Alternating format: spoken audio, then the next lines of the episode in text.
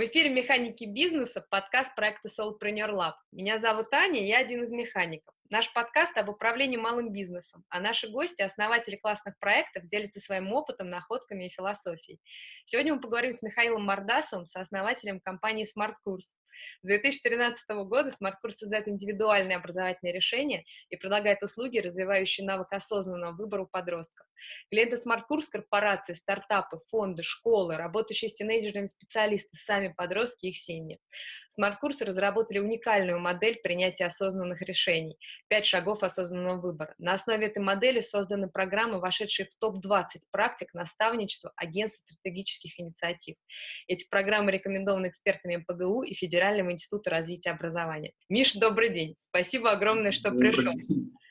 После такого представления хочу сказать, ну вот, Аня, ты все и рассказала. Хорошего дня, спасибо, что послушали наш подкаст. Давай углубимся, так сказать. Ну, давай. Вопрос. Расскажи тогда сам про ваш бизнес. Чем сейчас живете? Что у вас классного происходит? Три больших вопроса. Чем сейчас живем? Живем а, в постоянных пивотах. А, компания Smart Course изначально запускалась как компания, которая должна помогать э, школьникам внутри школы развивать э, гибкие навыки, soft skills, навыки 21 века, как их только не называют. Но вот идея была такая. Лучше говорить, лучше друг друга понимать, лучше друг с другом взаимодействовать, э, себя понимать, с окружающими как-то взаимодействовать, ну и понимать свое место в мире. Идея была такая, но запускались мы в 2012 году, ни у кого из нас не было опыта предпринимательского, и ну, мы совершали достаточное количество ошибок, и первая из них это была ниша, в которую мы зашли, а, потому что если на тот момент мы бы просто посмотрели статистику в Яндексе, а, кто вообще ищет, а, например, ораторское мастерство для школьников, мы бы поняли, что никто, потому что запросов было ну, там 400 человек в месяц на весь Яндекс, на весь мир. То есть рынка нет, но нам казалось это супер важной темой, и мы решили попробовать. Поэтому э, мы прошли долгий путь от э, чисто B2C компании, которая э, ориентировалась на продажу своих услуг в школе, в первую очередь, на компанию, которая производит продукты образовательные, на компанию, которая обучает специалистов. И вот третий, самый большой кусок нашего бизнеса — это разработка больших решений для корпораций, связанных с корпоративной социальной ответственностью, с, а, для HR-департаментов все, что связано с образованием а, в рамках soft skills, и для, ну, на стыке, наверное, PR, маркетинг, HR и CSR — это большие проекты, которые вписываются в государственную повестку и могут повлиять на эффективность работы бизнеса. Как пример, самый большой самый известный, наверное, не наш пример, а вот на, на рынке, Яндекс в какой-то момент поняли, что разработчиков очень не хватает, людей, которые умеют хорошо кодить, а еще при этом совпадают по ценностями, по ценностям, а, их немного.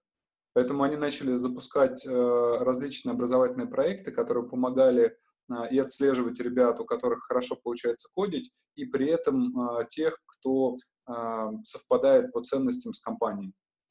Яндекс Лицей, школа аналитики, различные выездные школы, которые делает Яндекс. Это вот ну, те проекты, а, которые мы тоже умеем делать.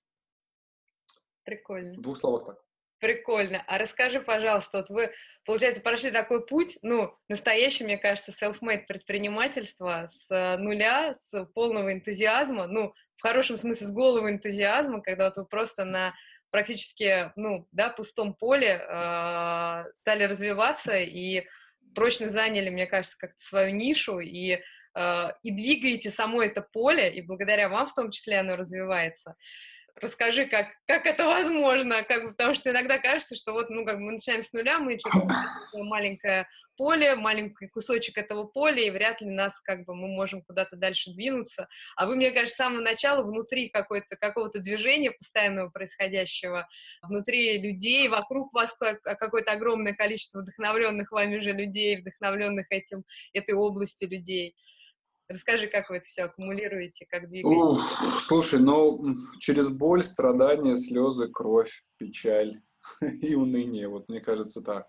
Первый год работы компании Smart Course а, я уже был на грани того, чтобы закрыть нафиг все то, что мы запустили. Мне кажется, где-то полгода прошло с момента запуска, а ничего совершенно не получалось. А, мы думали, что мы будем продавать школам услуги, школы не покупали наши услуги. А, мы думали, что мы начнем продавать это в открытый рынок, в B2C. А, ну, как показала на тот момент уже Яндекс статистика, не то чтобы это очень сильно кому-то было нужно. И ну, был такой период отчаяния, потому что мы потратили почти все свои накопления, которые вроде как должны были быть на жизнь, они были потрачены на, на бизнес а бизнес не приносит ничего, ровным счетом ничего. Но ровно в этот момент, когда уже передо мной стоял вопрос идти, не идти, запускать, не запускать, возвращаться в найм, а, у нас появился первый крупный заказ как раз от школы. Mm. И он спас нас и дал нам денег на ближайшие полгода. Мы смогли там немножко переориентироваться, поняли, что школы все-таки могут покупать, но не совсем то, что мы предлагали. И это ну, дало не знаю, немножко жизни, подпитки, капельницу нам поставили, сказали, ну вот еще попробуйте. Поэтому, если говорить, как, как мы к этому пришли, э, скорее всего, мы пришли к этому просто из-за упорства. Э, я, мы в начале года, когда с, с коллегами сидели и смотрели на результаты предыдущего года, э, у меня пришла мысль, что на самом деле тот факт, что мы на протяжении шести лет, ну, будет шесть нам лет скоро, занимаемся тем, чем занимаемся, еще не закрылись, не обанкротились, а, а наоборот даже ну, бизнес растет, это скорее из категории чуда.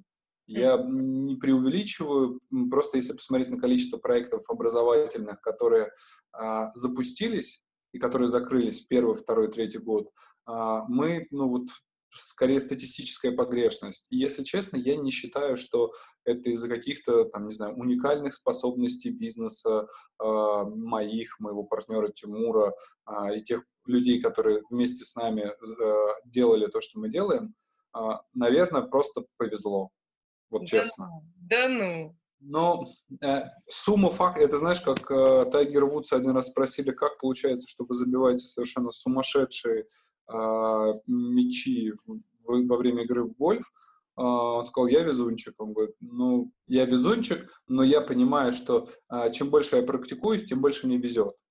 И, наверное, суммируя свой ответ, тот факт, что мы не сдавались и продолжали искать варианты совершенно не в тех областях, в которых мы изначально хотели запускать свой бизнес, наверное, это позволило нам адаптироваться под среду, быть более гибкими, ну и прийти туда, куда мы пришли. При этом, так как у нас самое начало подкаста, хочу сказать, что мы пришли не очень далеко. А, да. оборот нашего бизнеса всего полмиллиона долларов в год, и как бы ну, это крохотный бизнес. Но, тем не менее, мы живы, зарабатываем деньги и продолжаем развиваться. Вот так. И производит впечатление бизнеса с большими амбициями, предпринимателей с Амбиции у нас очень большие. То есть нет ощущения, что вы, ну, как бы полмиллиона зарабатываете, вот, ну и слава богу.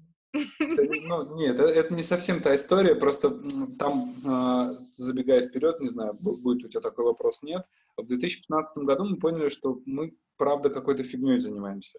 А, мы делаем тренинги, мы прикинули, что вот у нас было 4 человека, а, условно, чтобы каждый из нас зарабатывал 200 тысяч рублей чистыми, как зарплата, 800 тысяч зарплата, плюс 50% накидываем налоги, это уже там получается миллион двести. Не учитывая расходную часть, связанную с там, а, площадкой для мероприятий, там, не знаю, офисом, да, да, даже если без офиса, даже минимальные косты на продакшн наших мероприятий, нам в месяц нужно было продавать примерно на 2 миллиона рублей. На 2 миллиона рублей мы прикинули свой средний чек 7900 за участника тренинга, Лоб. И мы поняли, что нам блин, для того, чтобы э, выжить, нужно продавать 200, 250, 300 э, тренинговых ну, дней людей э, в месяц. Мы посмотрели на рынок. Э, с точки зрения взрослого бизнеса не проблема. Есть куча компаний, которые делают такие объемы. Ну, то есть ты продал один корпоративный тренинг, вот тебе этот объем. Но э, в подростковом сегменте самые крупные истории, они обычно в ЕГЭ, а вот тренинги, там, лично, как это, эффективности, ораторского мастерства, финансовой грамотности, профориентации, все, все то, чем мы занимались. Крупных игроков нет, референса, у кого даже просто скопировать эти 300 человек, которые есть, чтобы повторить то же самое, их не было. И мы поняли, что если мы продолжим заниматься тем же самым, ну, мы скоро закроемся. А этого не хотелось. Мы начали искать эту историю, и один из вариантов, который у нас возник, э, нам нужно больше денег. Нам нужно больше денег, что надо делать? Давай привлечем инвестиции. Во что привлекать инвестиции было непонятно, а, ну, я имею в виду с точки зрения большого бизнеса и больших инвестиций. И мы поняли, что нам нужно сформировать набор гипотез, одна из которых может выстрелить. И одна из этих гипотез была, окей, нет рынка, но точно есть люди, которым это важно, интересно, полезно. Что если мы сделаем очень дорогой продукт, в том же самом сегменте, благо ну, у нас тогда уже почти два года опыта было, даже уже больше, наверное, был э, э, больше двух лет опыта работы, и мы решили переформатировать свои продукты в более дорогой сегмент. На самом деле даже не сами придумали, мы начали смотреть, начали рассказывать о том, какое состояние бизнеса у нас сейчас. И один взрослый дядька-бизнесмен нам это подсказал. Говорит, ну вот смотрите, вы делаете вот это, узкий сегмент, вам либо надо делать масс-маркет, Э, не выглядит, как будто бы ваш продукт масс-маркет, тогда вам нужно делать дорогой продукт, эксклюзивный, потому что индивидуальное сопровождение, которое вы делаете, по факту стоит дорого, а вы продаете за 7 тысяч, на самом деле изначально вообще за 4 900. И мы сделали продукт стоимостью 40 тысяч рублей, то есть ну, почти в 10 раз от первоначальной цены мы подняли. И оказалось, что наш продукт продавался с тем же объемом, ну просто в 10 раз дороже. дороже. И, и, ну, то есть, если из той логики смотреть, вместо 250 нам теперь надо продать всего 25 месяцев. Да. И это оказалось немножко... Реальным. Не, не собирается математика. Математика 25 Порядка, на 40 понятно, миллион. что порядка. Ну, то есть 50, 50 детей, да, было в месяц. И это было приближено к реальности, то есть у нас не было 50 детей в первый месяц запуска продукта, было там 19 но это кардинально поменяло ощущение того, чем мы занимаемся, потому что ты продал тех же самых 19, поток большой, а у тебя денег в 10 раз больше. А, вот, это, наверное, был один из таких ключевых а, моментов, когда мы поняли, что что-то меняется. И вот под это мы привлекли инвестиции немного, просто чтобы оттестировать а, первый год запуска. Эта история запустилась, но в какой-то момент мы поняли, что все равно рынок узкий, и есть две ветки. Мы можем а, продолжать обучать детей, то, что мы делали последующие еще полтора года, но мы добавили в линейку своих продуктов еще специалистов. Потому что на э, момент уже 2016 года к нам прилетело 20-25 запросов на то, чтобы э, открыть smart-курс где-то в регионе.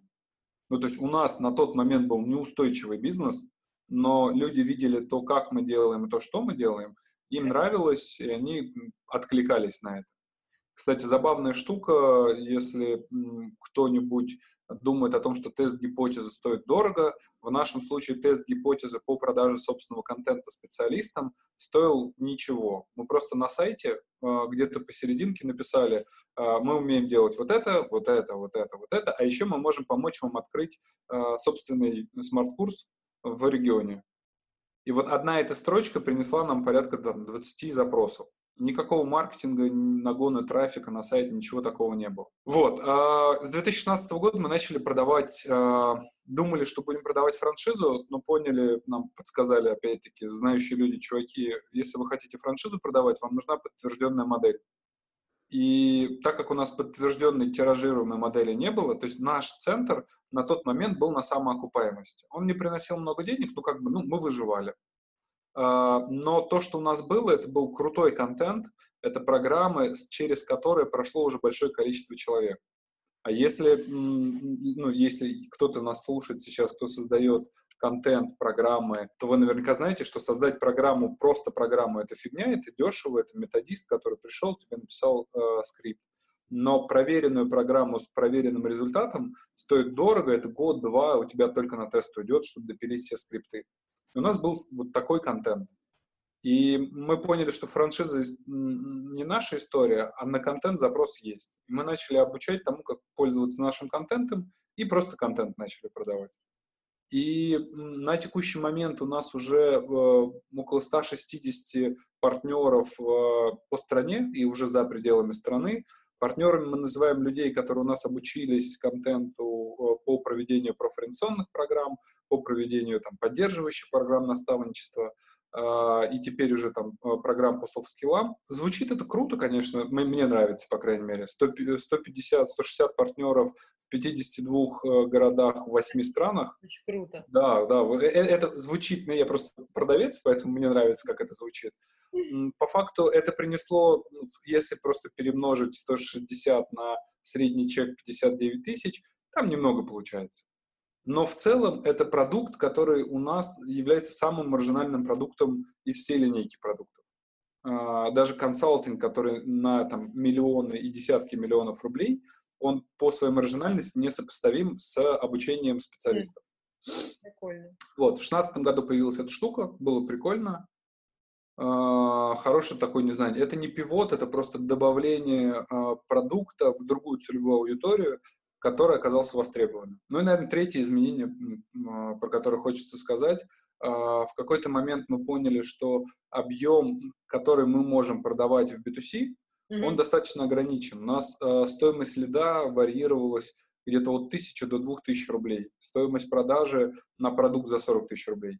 А, звучит вроде нормально, но закрываемость сделки была на уровне где-то там 18 тысяч рублей mm-hmm. за продажу. Опять-таки, это было бы нормально, но мы замороченные ребята, и мы очень сильно вкладывались в реализацию. И у нас реализация забирала оставшиеся 22 тысячи рублей. Поэтому модель схлопывалась, но не на том маркетинге, который у нас был.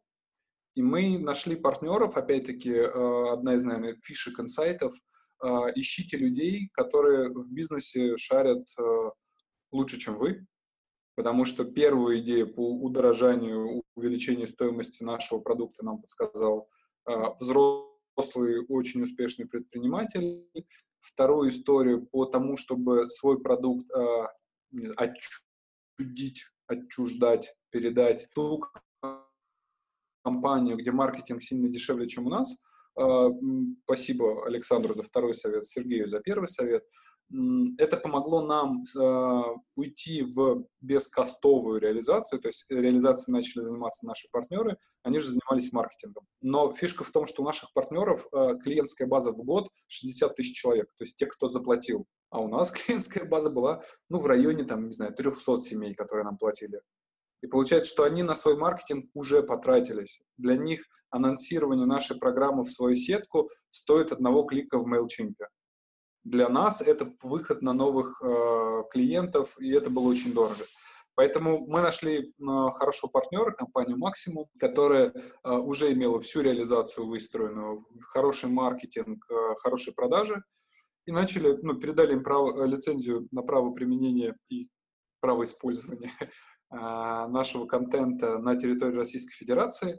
У них 13 или 14 городов было на тот момент запущено, где проводились э, курсы ЕГЭ, и наш продукт стал дополнительным. Поэтому вот это, наверное, было еще одним определяющим фактором для нас, когда мы поняли, что теперь тоже надо меняться. Yeah. И пришли к тому, к чему пришли сейчас. Это э, основной 81% Тимур у нас финансист, Э, он любит, любит цифры, мы посчитали, что 81% всего вала э, за прошлый год нам принес B2B консалтинг. То есть это проекты, когда компании, э, фонду корпоративному или частному нужно разработать программу, запустить ее, отпилотировать, адаптировать контент, обучить людей. Вот ну, на этом мы сейчас на самом деле зарабатываем. Слушай, а расскажи, как вы беретесь внутренне, ну, имеется в виду не, не вы как предприниматели и основатели, а вот как вы организовываете работу вашей команды, когда беретесь за новые какие-то направления, как вот вы, ну, то есть это же, да, это какие-то, как-то перестройки какой-то тоже внутренне требуют новые запуски какие-то. То есть вы вначале работали с подростками, потом франшиза, потом, да, вот эти все истории, там, школы, фонды корпоративные, и как вот вы это все пере пересобираете каждый раз? Как беретесь за это? Слушай, ну на самом деле э, у нас сегмент примерно один и тот же. Мы разрабатываем контент или проекты, или программы. Мы это делали для подростков, для специалистов, Понятно. для Просто педагогов, для бизнеса, для фондов. Ну, то есть э, ядро того, чем мы занимаемся, оно одно и то же. Просто масштаб растет. Mm-hmm. Ну, то есть для примера мы запускали проект, э, э, был, был проект, назывался «Соль». Э, это проект по развитию предпринимательских навыков у подростков. Это был первый наш крупный заказ в B2B в 2014 году. Э, первый раз, когда мы вообще попробовали быть э, B2B.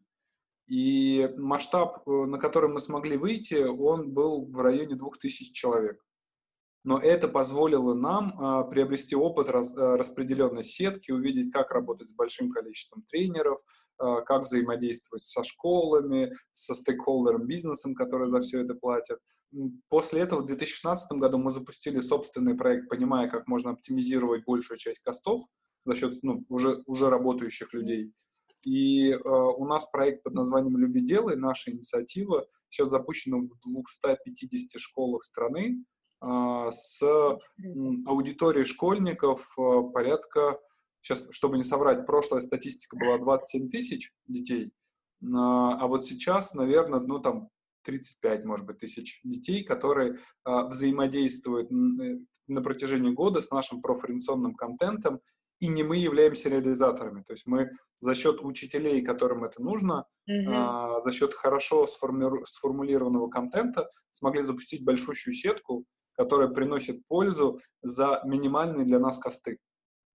Вот, ну то есть мы, и, а сделали все то же самое.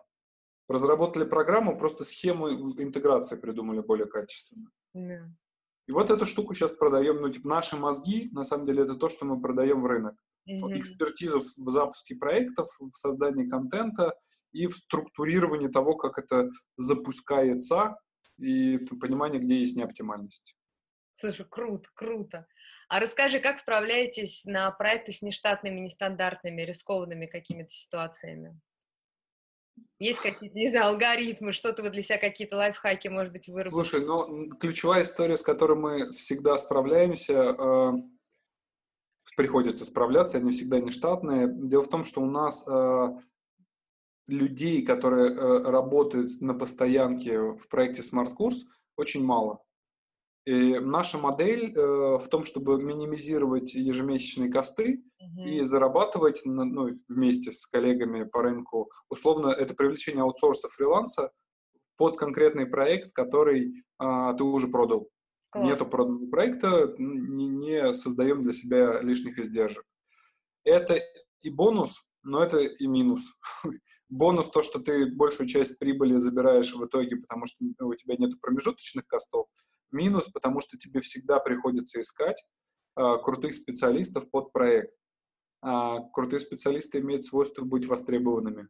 И получается, что если ты ему в этот момент не даешь проект, он ищет где-то другой проект. Yeah. И это основная штука, с которой мы сталкиваемся. Ее уже, наверное, сложно назвать внештатной, но так как у тебя нету пула тех, кто всегда откликнется именно на твой зов, да, э, это постоянный поиск и формирование комьюнити вокруг себя. Интересно очень. А и, ну, да, это тоже сложно, что они как бы не погружены, то есть каждый раз, да, это новые какие-то, ну, плюс-минус новые люди, которые каждый раз погружаются, каждый раз вы с ними как-то подстраиваете, ну, нет, нет, на самом деле у нас вот как раз за счет того, что у нас э, мы работаем давно, э, у нас сформировалась комьюнити людей, которые проходили наши программы как специалисты, то есть они обучались нашему контенту, а, они вовлекались э, в работу с подростками, в работу со взрослыми, с педагогами, с родителями, со школами. То есть и такой пул людей мы смогли сгенерить порядка 150 человек. Них... Но фишка в том, что так как мы не являемся для них э, основным работодателем, ну, условно, нанимателем да, на да. конкретный проект, а, ну, ты, ты все равно выбираешь свободного. Да. А рынок у нас растущий, и получается не, а, востребован. Ну, это несопоставимо, конечно, с программистами, где там 400 тысяч есть, а нужен миллион. Но а, если просто посмотреть динамику появления больших образовательных проектов, то по сравнению с 2012 годом там рост колоссальный. В процентах не назову, но количество проектов, которые реально выстрелили, Skyeng, Учиру, э, Нетология, это там три самых крупных, а еще максимум тест. Э, ну, то есть вот это та когорта, которая занимает, э, сгребает всех топовых специалистов к себе в штат, их допрокачивает по своим компетенциям, но в этот момент они заняты. И получается, ты вроде с ним работал, но он сейчас на работодателя работает. Да, да. Слушай, а расскажи тогда, тем более, вот если, получается, еще и люди в массе своей внешние, то у вас, мне кажется, просто блестяще совершенно все со сроками внешними и внутренними, с соблюдением, нет? Но кажется, что если я с вами когда-то пересекалась, то мне всегда казалось, что у вас это просто все супер четко.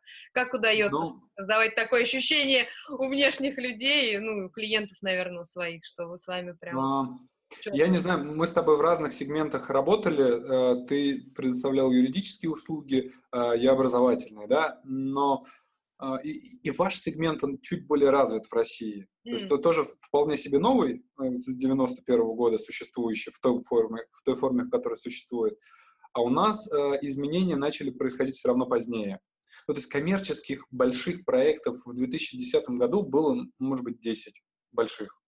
А в 2019 году их уже там в районе сотни. Больших я имею в виду с оборотом там больше 50 миллионов рублей. И необходимость в специалистах, она растет, но культуры, например, предоставления услуг для бизнеса, а, ее нет. Основные поставщики образовательных услуг, например, для фондов, это представители э, некоммерческого сегмента.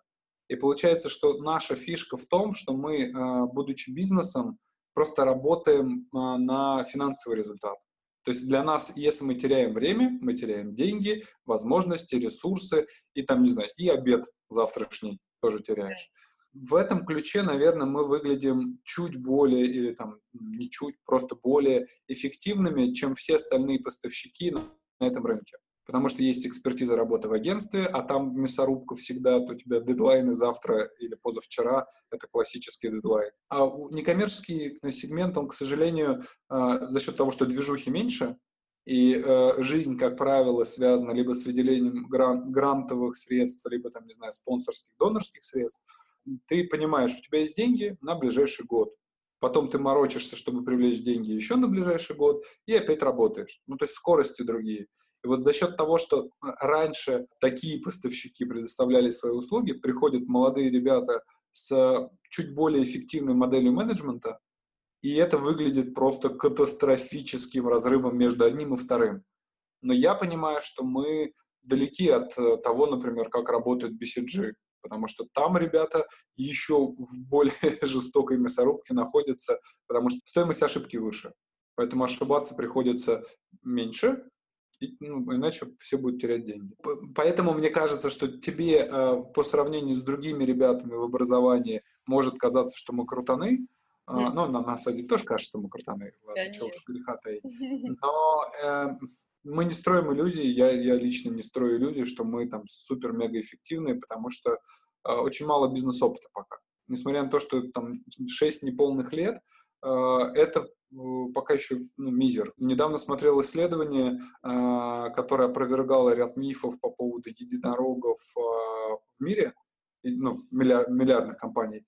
И там э, существует миф, что молодые, прорывные, создавшие свои проекты в гаражах, это основные создатели бизнесов на миллиард. Но э, было проанализировано что-то 200-300 проектов, которые стали за последние 6 лет единорогами, и э, основной, э, в основной массе люди, которые были фаундерами в этом бизнесе, были в сегменте э, уже 10 лет и больше, то есть именно в сегменте. То есть мне до образования еще надо э, 4 года дожить, чтобы я в этом сегменте был долго. И плюс э, из их опыта это был четвертый или пятый бизнес, запущенный э, ну, как, как, как у предпринимателя. У меня первый. Поэтому я понимаю, что до, в сторону там, ну, единорогов мы даже пока не смотрим. Э, миллиардный бизнес в рублях, ну, наверное, он интересен, но пока непонятно как. Но я понимаю, что все приходит с опытом, и это ключевое для меня э, сейчас, не знаю, мантра. Если сейчас не получается, нужно еще чуть подождать, еще попробовать каким-то другим способом. Как-то так. Не было у тебя такого вопроса, я сам придумал и сам на него Это ответил. отлично, и ты очень интересные вещи рассказываешь, но очень хочется все-таки понять, как вы это все организовываете, потому что э, я понимаю, о чем ты говоришь, что действительно, ну как сказать, что действительно много команд, э, которым очень сложно организовать и сроки, и качество удержать на потоке, и клиентский сервис еще тем более сохранить, и вот это все, как бы, да, какую-то заботу такую оставить, и организовать, то есть, опять же, тоже в самом начале, когда все там, ну, два человека, и все на энтузиазме, и все точно понимают и продумывают, проговаривают, что они делают, куда бегут, все понятно. Когда команда чуть разрастается, тем более внешние специалисты, все это вместе, и у всех свои какие-то представления о качестве, в том числе там о возможности подвинуть срок, о всем вот этом, ну, то есть о каких-то мелочах, из которых на самом деле в итоге существо получается. И поэтому, то есть я бы, ну, говорила, что все прям какие-то, ну, то есть что есть какие-то супер крутые компании в этом, есть какие-то совсем не прокачанные, просто каждый как-то по-своему это пытается решить. Вот как вы решаете, как вам удается, потому что, ну, мне кажется, все-таки вы действительно классные в этом смысле. Как вы это делаете? Спасибо за приятную обратную связь. А, слушай, ну, наверное, если выделять а, важные моменты, что мы делаем такого, что нам помогает а, вести свою работу. Мы несколько раз пытались запустить Trello на всю компанию, у нас не получается. Ну, то есть есть у нас ребята, которые используют Trello в ежедневной своей практике, но это не 100% людей в компании. 100% людей компании пользуются Slack. Вот, то есть весь ближайший круг э, команды, э, который с нами ну, там, на, на короткой ноге делает проекты прямо сейчас, все есть в Slack. До прошлого года у нас была бесплатная версия Slack, но м, ограничение по э, количеству архивных э, вот этих сообщений, которые 10 тысяч, там, если не ошибаюсь, э, оно сначала казалось фигней, но мы поняли, что история теряется, и кучу полезных ссылок, кучу переписок, информация о проекте теряется. Поэтому мы вот с прошлого года перешли на платный аккаунт, и теперь у нас платный Slack. А, что еще? А, последнее нововведение. Мы перешли на G. Это помогло нам э, синхронизировать все календари. Почта теперь у нас на, на едином э, сервисе. Ну, как-то коммуницировать стало чуть проще. Календарь. Ну и плюс туда, благодаря тому, что Google э, открытый э, для интеграции туда большого количества сервисов, все, что связано с рассылками, с отслеживанием получения писем, ну, для маркетинга, для продаж, а, много всего полезного. Опять-таки, это нововведение последнего месяца, разбираемся, но а, это та штука, которая упростила нашу жизнь. А, третья вещь. До недавнего времени мы, э, те, кто занимались продажами, сидели в АМО, и в B2C, скорее всего, останемся в АМО но для B2B мы начали использовать Airtable. А, не могу сказать, что это колоссально изменило представление о а, Customer Relations Management, скорее нет, чем да. Но а, у нас впервые появилась общая база всех контактов в одном поле. Это тоже ну, новая штука, полезная. Что мы еще делаем? Мы для синхронизации, у нас есть обязательное, ну, не могу сказать, что мы прям все такие в agile, но инструменты из agile мы используем. И у нас есть э, запускающая встреча команды в понедельник э, с э, расстановкой приоритетов на эту неделю. Э, у нас есть в этот же э, понедельник э, по двум ключевым направлениям B2C и B2B установочная встреча с детализацией, типа, что хотим на этой неделе. Э, мы до прошлой недели делали э, ежеутренние созвоны, стендапы э, на 10 минут, когда каждый выгружал свой приоритет на день. А, не всегда это комфортно с точки зрения графика. Мы делали это в 8.30, когда все еще дома, и вроде как 10 минут, но у кого-то там надо собирать ребенка в садик, кто-то только проснулся, надо позавтракать. И это не супер удобно. И мы сейчас пробуем либо поменять время, либо это начать вести в слэке, но это, блин, требует такое количество дисциплины от каждого человека. Утром ну, звонок, звонок, ты взял телефон, ответил. Кто-то там записал, синхронизировал, а в Slack это ты зашел, в чат надо не забыть, надо еще выписать. И нет вот этой вот общей встречи. Да. Поэтому, видимо, а, мы вернемся к созвонам, потому что, мне кажется, это все-таки более эффективно. Но утренний стендап — это супер крутая штука. Один приоритет на день, который критически важно сегодня сделать, а, на мой взгляд, это добавляет нам эффективности. Что еще мы делаем? А, ну, в формате э, спринтов двухмесячных мы ставим цель на два месяца, там, ведем трекинг еженедельный по тому, как достигается, не достигается, подведение итогов спринта, а, постановка целей. Это пока еще не супер оптимизировано, хотя мы ну, уже, наверное, второй год в этом формате работаем не супер оптимизировано, потому что ставить цель для компании, а потом ее разделять на спринты, ну, та еще задачка, честно говоря. Это требует достаточно глубокого погружения в текущую аналитику, в понимание твоих приоритетов, а, на уровне учредителей, на уровне генерального директора, на уровне продаж, департамента. То есть а, вот здесь мы учимся. А, у нас точно будет пересборка после спринта, который закончится в марте. То есть мы пересмотрим свои цели на год. Хотя она не финансовая, финансовая она понятная, а вот э, скорее разбивки на этапы. И что еще? Я не знаю, что еще мы делаем.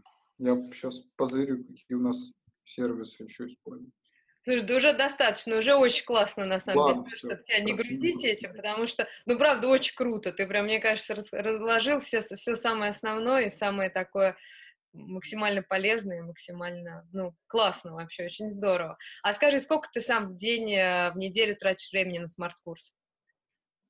Сто процентов. Ну, в смысле, все то время, которое я работаю, я, ну, это, я работаю на цели smart-курса. А сколько времени выделяешь себе в день рабочего? Я не выделяю. Пришел с работы, работаешь. Ушел с работы, работаешь. Ну нет, на самом деле, э, вот если говорить про work-life balance, то, что я пытаюсь сделать с прошлого года, я стараюсь раз в 2-3 месяца выезжать из города, не обязательно в другую страну или там в другой город, но хотя бы там в Подмосковье, а, чтобы с семьей перезагрузиться, потому что это дает какой-то удивительный эффект обновления. Э, э, вот, но с обязательством, что в эти 2-3 дня ты точно не, не занимаешься работой. По поводу э, инструментов, я понимаю, что меня иногда возникают периоды, когда вот прям не прет. От, откровенно не хочется ничего делать. Э, в, не знаю, это вряд ли выгорание или эмоциональное выгорание, или там, не знаю, физическое выгорание. Просто, ну, на спад нету новых идей, а, нету энергии на то, чтобы, не знаю, идти встречаться с клиентами. А, и за 6 лет я понял, что эта цикличность, она, ну, она скорее норма, чем не норма. И я в последнее время перестал по этому поводу париться. Я поним, когда я отлавливаю, что вот есть такое состояние, я даю себе возможность вот там день-два вообще не морочить себе голову супер-мега важными задачками. И удивительным образом, когда с этим не, не борешься, оно забирает или там восстанавливает все, что должно быть восстановлено, забирает дурацкие мысли, и бац, и ты вроде как вновь в работе. Хм. А, это вот что касается там, рабочего а, времени. При этом я не могу сказать, что я супер упарываюсь каждый день до изнеможения. Так было поначалу, но это было скорее связано с тем, что не было вообще никакого предпринимательского опыта, и кажется, что надо делать все. И вместо того, чтобы делать что-то одно, но классно, ты делаешь все, все, но по чуть-чуть.